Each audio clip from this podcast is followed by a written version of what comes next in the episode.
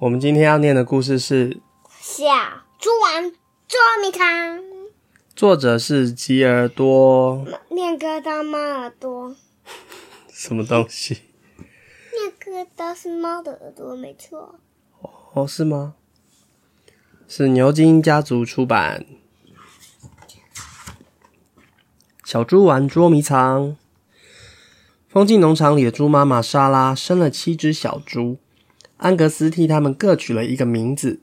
最大的是古瑟利，然后依序是格丽塔、苏菲、森米、波利和汤米。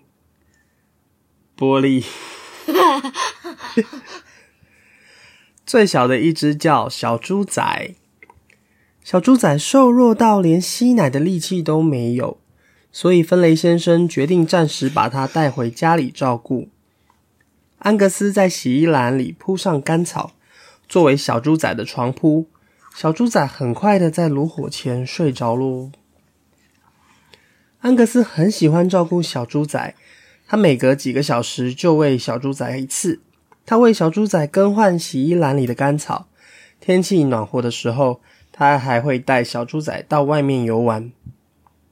安格斯喂小猪仔喝奶奶。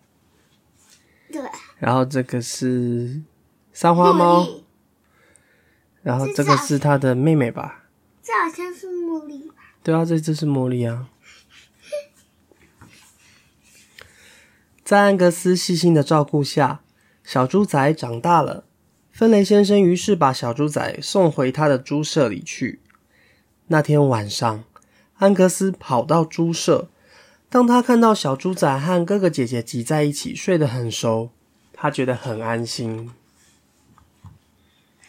安格斯每天提着一篮剩菜到猪舍喂小猪们吃，他总是能从一群小猪中找到小猪仔。有时候，他会用一根细长的杆子搔搔小猪仔。小猪仔也很喜欢这样，哎，比如说我这样搔搔，然后小猪仔就这样，那就一直吃哦。然后他就觉得很开心，看到小猪仔能够很有精神的吃着属于他的那一份食物，安格斯很为小猪仔高兴。有一天，当安格斯从猪舍墙头跳下来的时候，不小心踢开了猪舍的门。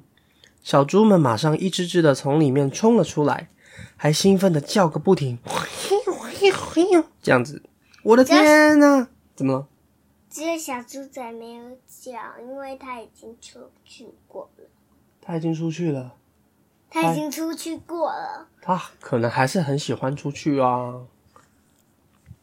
安格斯大喊说：“我的天哪！回来，快点回来！”他赶紧把门关起来。但是这时，只有莎拉留在猪舍内，其他小猪，嗯，早就不见了。现在安格斯得把小猪一只一只的找回来。小猪玩捉迷藏的，呃，要开始玩捉迷藏了。首先，他在苹果园里找到了格丽塔，但是小猪仔呢？然后他又在鸡舍里找到了另外一只猪。因为鸡舍起了一阵骚动，原来是因为古瑟利在搅动着谷物仓。但是小猪仔呢？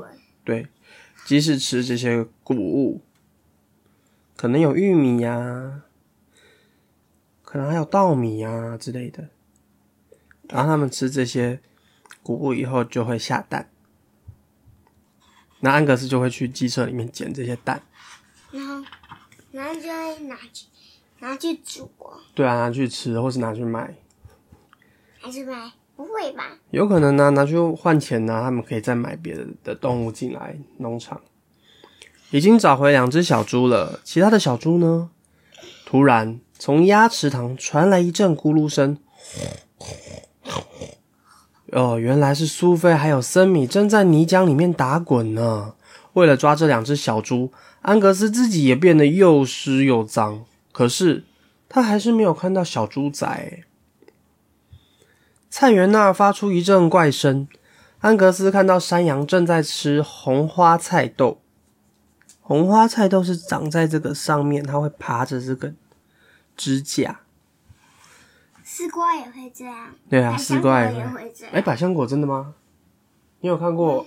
你有看过百香果？就是种百香果，然后它爬上那个哎、爬是哦，我第一次听到，哎，你跟我你跟我讲，我才知道的，哎。但这声音不像是山羊发出来的。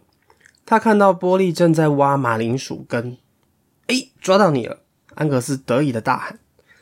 但是安格斯还是没看到小猪仔。天已经快黑了，最小的汤米和小猪仔还没有找到。安格斯紧张的到处张望，究竟这两只小猪躲到哪儿去了？咚！发出了一个大声。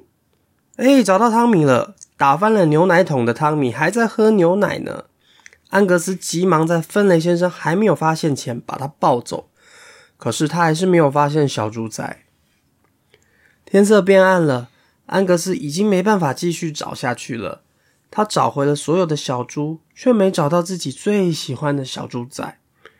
呃，他在外面一边走一边想：可怜的小猪仔，现在外面又冷又黑，你该怎么办？想到等一下还得向爸爸报告今天所发生的所有事情，他觉得更难过了。满脸满身的泥巴，翻倒的牛奶桶，还有那些被小猪拔得乱七八糟的马铃薯。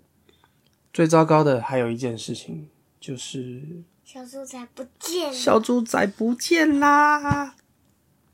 还好厨房里没人，安格斯暂时松了一口气。不过就在这个时候，他听到了一阵打呼声，